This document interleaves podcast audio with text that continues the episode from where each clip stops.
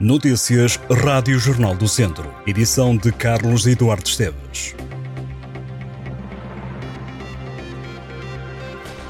Quatro jovens foram identificados em Viseu por posse de petardos. A PSP apreendeu mais de 400 petardos junto a uma escola da cidade. O material pirotécnico estava na posse de quatro jovens menores de idade que acabaram identificados pelos agentes. Os suspeitos são conhecidos das autoridades. Polícias foram chamados às imediações do estabelecimento escolar devido a um eventual rebentamento de petardos, situação que foi confirmada pelos agentes. No local foi abordado um jovem menor que estava na posse de material pirotécnico.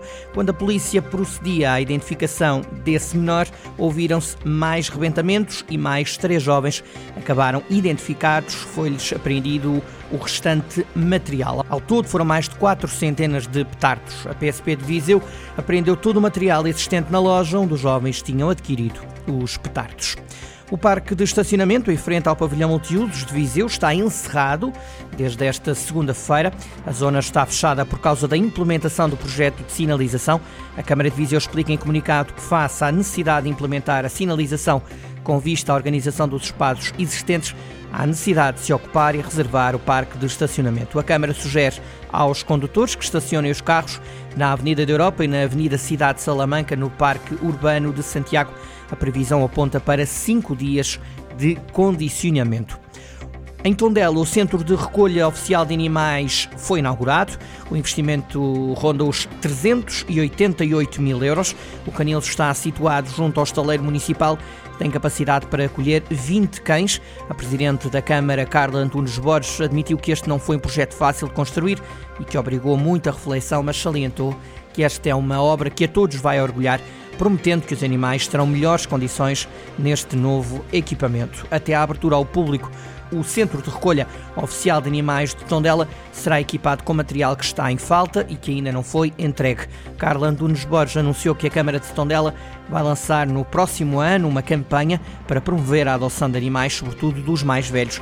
O secretário de Estado da Administração Local e Ordenamento do Território, Carlos Miguel, esteve presente na inauguração e lembrou o apoio de 50 mil euros da tutela à obra, dizendo que este foi o primeiro de um passo muito maior por parte da autarquia de Tondela.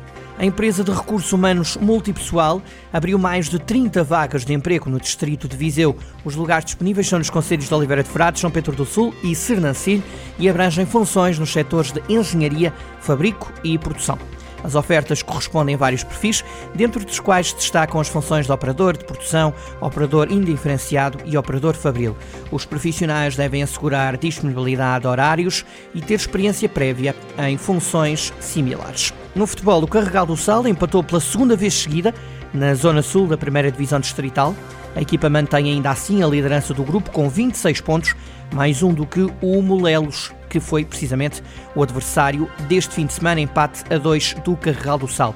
Ainda no Grupo Sul, o Santa Combadense aproveitou o empate do Carregal do Sal para se aproximar, está agora a dois pontos do líder. No Grupo Centro, o Campia recuperou o primeiro lugar, embora tendo mais um jogo em relação ao Carvalhais. A Norte, o Piens está no topo com 25 pontos, mais 4 do que o segundo classificado Tarouquense. Vamos conferir os resultados. Zona Norte, Vila Meirense 2, Piens 3, Tarouquense 2, Oliveira do Douro 0, Arcos 1, Alvite 2, Parada 1, Cereiros 0.